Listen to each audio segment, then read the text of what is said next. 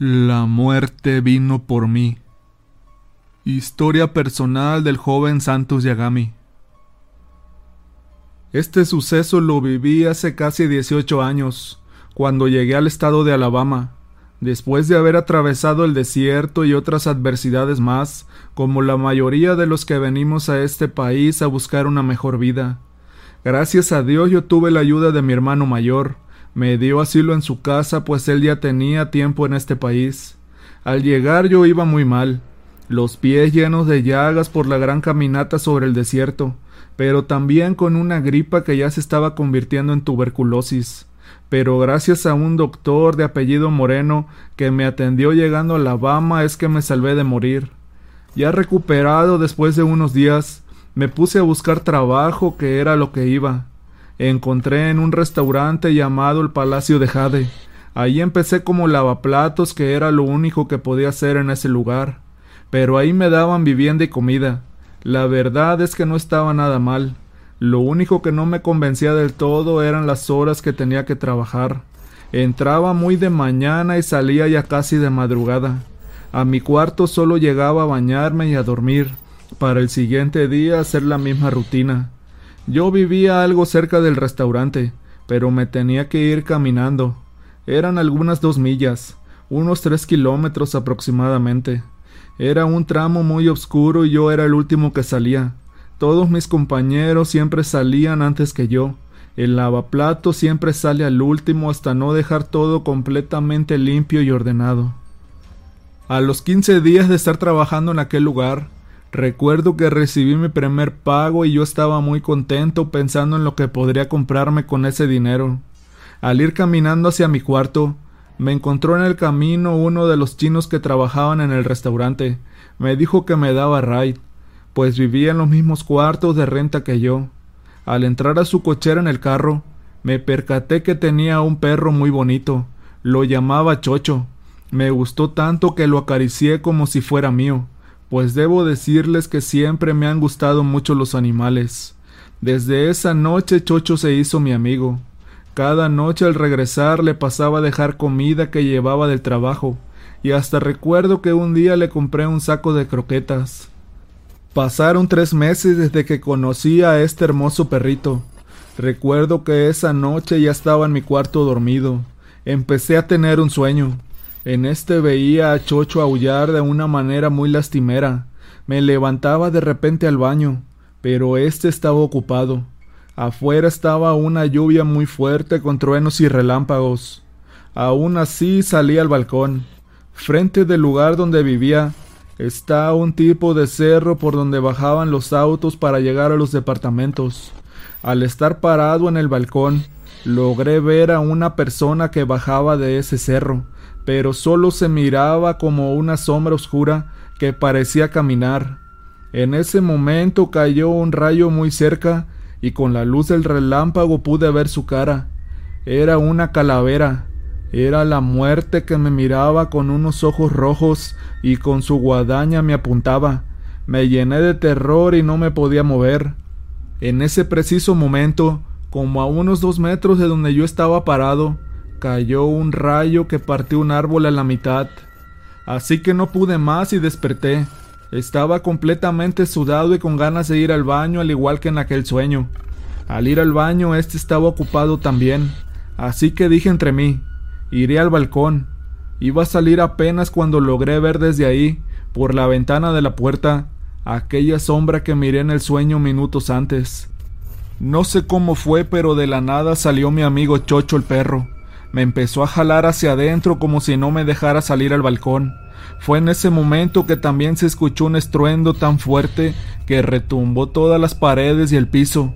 Había caído un rayo en aquel balcón el cual se incendió al instante. Tuvieron que ir los bomberos a apagarlo. Al día siguiente hablé por teléfono con una tía. Me dijo, Hijo, ese perrito te salvó de una muerte segura. Él te quiere tanto que dio su vida por ti. La muerte vino por ti, pero él lo evitó. Desgraciadamente aquello fue cierto, pues Chocho murió sin explicación días después. Lo enterré debajo de un árbol, donde vivíamos, y aunque ustedes no lo crean, cuando me mudé de ese lugar lo saqué y lo llevé a enterrar a donde vivo ahora, pues sé que Él desde el más allá aún me cuida.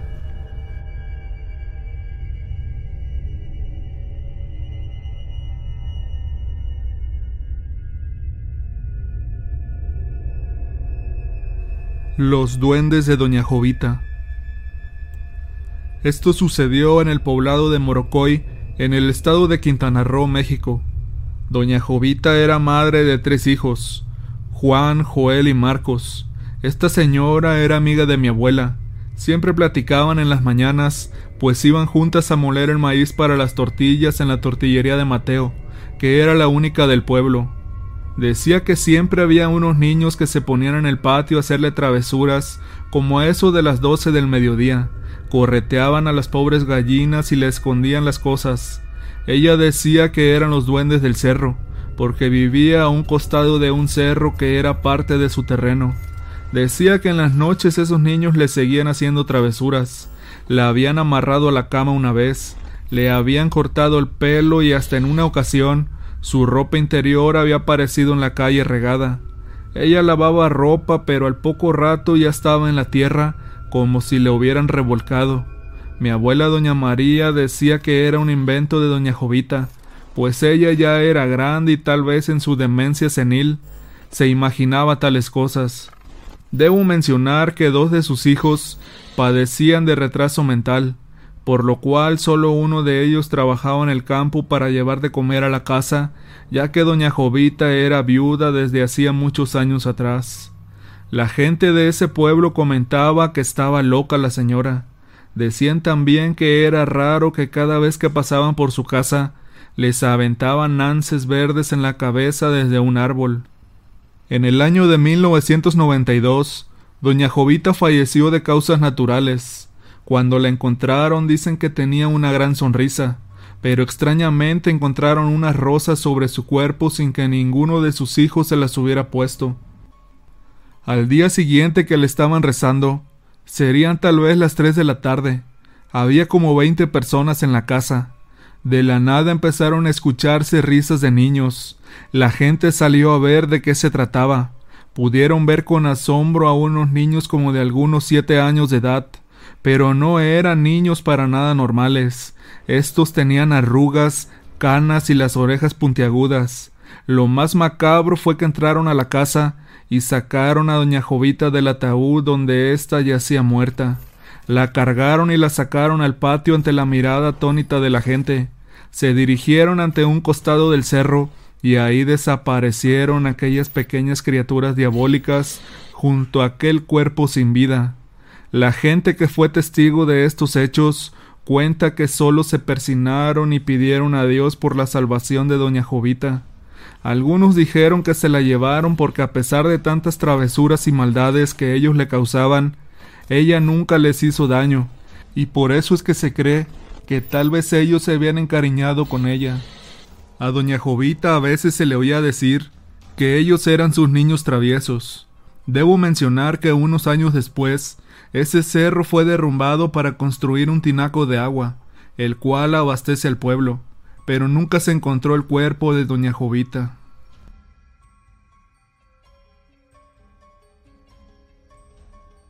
La siguiente historia está basada en sucesos reales del señor David Figueroa. La tumba de Luis. Esta historia fue cuando vivía en el estado de Coahuila, México. Eran vacaciones y como no tenía nada que hacer, me puse a buscar trabajo en tiendas y restaurantes de la ciudad, pero nadie me quería dar trabajo, pues apenas tenía escasos 16 años de edad. Así duré varios días buscando hasta que encontré algo de jardinería, pero el pago era muy poco, así que seguí buscando algo mejor. Un día miré un letrero en una tienda del barrio, Buscaban a un ayudante para trabajar en un cementerio y la verdad el pago estaba muy bien. Así que no perdí el tiempo y fui a investigar, a pedir informes.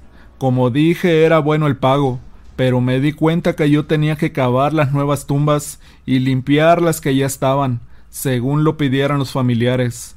Me dijeron que ellos a veces daban buenas propinas por la limpieza. Sería ayudante de don Manuel, pues él ya era un señor de edad avanzada y no podía hacer los trabajos más pesados del cementerio. Don Manuel me llegó a decir que a veces pasaban cosas muy extrañas y sin explicación en el cementerio, cosas paranormales. Por ejemplo, se escuchaban ruidos en las tumbas, brujas que llegaban a robar huesos de los difuntos. Decía que después de las diez de la noche, él ya no salía a recorrer y vigilar el cementerio por nada del mundo, pues en varias ocasiones ya lo habían espantado. Me platicó que una tarde cuando era joven, él salió a dar sus rondas como de costumbre. En una tumba vio a una gran ave parada. Esta estaba intentando sacar un cadáver que tenía pocos días acababan de sepultar. Cuando el ave lo vio, dice que empezó a reír de una manera siniestra. Dice que lo correteó hasta su cabaña donde tiene muchas imágenes de santos, pero lo mejor que tiene ahí es un altar de la Virgen de Guadalupe, al cual nunca le faltan las flores frescas. A mi corta edad yo la verdad no creía nada de eso, pues jamás lo había experimentado en carne propia. Don Manuel me decía que si de verdad quería ver a un fantasma, que fuera al cementerio a eso de las doce de la noche. En la sección 6 aún lo recuerdo, pues dijo que ahí aparecía una niña, la cual murió atropellada y el conductor se había dado a la fuga. La encontraron a la semana después del accidente, pero ya la habían devorado casi por completo los coyotes y demás animales. Estaba irreconocible. El señor me dijo que jamás la volteara a ver a la cara si la llegaba a ver, pues más de uno que había trabajado ahí había quedado loco. Me dijo que al verla le diera la espalda y que dijera lo que dijera no volteara porque podía quedar loco también y se podía llevar mi alma que si quería que todo estuviera bien con ella solo le tenía que llevar un juguete y ponerlo en su tumba. Dijo que si escuchaba risas, quería decir que todo estaba bien. Como dije anteriormente, yo era incrédulo a lo paranormal, así que quise comprobarlo por mí mismo. Una noche hice la peor tontería. Brinqué por una barda para que don Manuel no me viera. Anduve revisando las tumbas hasta que por fin la encontré. La niña se llamaba Rubí. No observé nada de momento, pero me alejé y no perdí de vista la tumba. Con un miedo que no lo puedo describir, la logré ver. Traía puesto un vestido de cuadros negros con blanco. Esta parecía acercarse hacia mí poco a poco. Cuando estuve en su tumba, no lo dije, pero dejé un pequeño peluche que le llevaba, así que no creo que me quisiera hacer daño. Aún así salí corriendo del lugar a toda prisa, muerto de miedo. No volví a dudar más de lo que me platicaba don Manuel. Pero eso no fue todo. El caso más escalofriante que me sucedió fue un día 25 de marzo. Estaba cavando una nueva tumba. Estaba dentro de esta. Al lugar llega un muchacho como de mi edad aproximadamente. Se asoma y me dice Oye amigo, vengo a buscar al encargado del cementerio, pero no lo encontré. Le contesté Mire compa, él no está, pero yo lo puedo ayudar. ¿Qué es lo que necesitas? Mira amigo, yo me llamo Luis Cruz y quiero que esa tumba que estás haciendo sea para un amigo que acaba de fallecer y que lo vendrán a enterrar aquí. También quiero pedirles de favor que si nos dejan brindar aquí traer algunos mariachis para celebrar porque él así lo había pedido. Pero quiero pedirle permiso al encargado para poder hacer esta fiesta. Por el dinero no se preocupen, dijo y sacó un fajo de billetes. En ese momento llegó don Manuel hasta donde estábamos platicando y dijo ¿Qué pasa muchachos? Le dije Nada, don Manuel. Aquí el amigo quiere pedirle permiso para poder traer un mariachi y comprar también esta fosa. Don Manuel aceptó y dijo que se harían los trámites como es debido. Este muchacho nos dejó mil pesos a cada uno y dijo que en un rato regresarían. Tal vez pasaron un par de horas, cuando llegó gente. Era el mariachi quien empezó a tocar sin parar. Había tequila y cerveza de sobra. El muchacho, Luis, derramó una botella de tequila y cerveza sobre la fosa. Siguieron bebiendo y tocando hasta que don Manuel les dijo que ya era suficiente, pues ya era muy tarde. Salieron del cementerio dejando ahí las botellas vacías. Esa noche recuerdo que al llegar a casa le llevé de cenar unos ricos tacos a mi madre con el dinero que me había dado aquel joven. Al día siguiente estaba ya trabajando en el cementerio, cuando vi que llegó un grupo de gente con un ataúd. Buscaban una fosa la cual dijeron que ya estaba apagada, y así era. Me mostraron una factura, la cual corroboré estando todo en regla. Como a muchas personas me ganó la curiosidad y fui a ver al difunto a la caja. Me llevé una gran sorpresa al descubrir que aquel cadáver en realidad era ni más ni menos aquel muchacho que un día antes había llevado el mariachi y que dijo llamarse Luis Cruz. Se me heló la sangre en ese momento. Le platiqué a su papá todo lo que había acontecido un día anterior, y éste muy sorprendido me dijo que eso no podía ser cierto, pues Luis ya había fallecido para esa hora. Como no me creían, insistí hasta mostrarle las botellas vacías. Su madre, con llanto en los ojos, dijo Mi hijo no quiere que estemos tristes, así que traigan el mariachi y cervezas para brindar a su salud y pueda descansar en paz.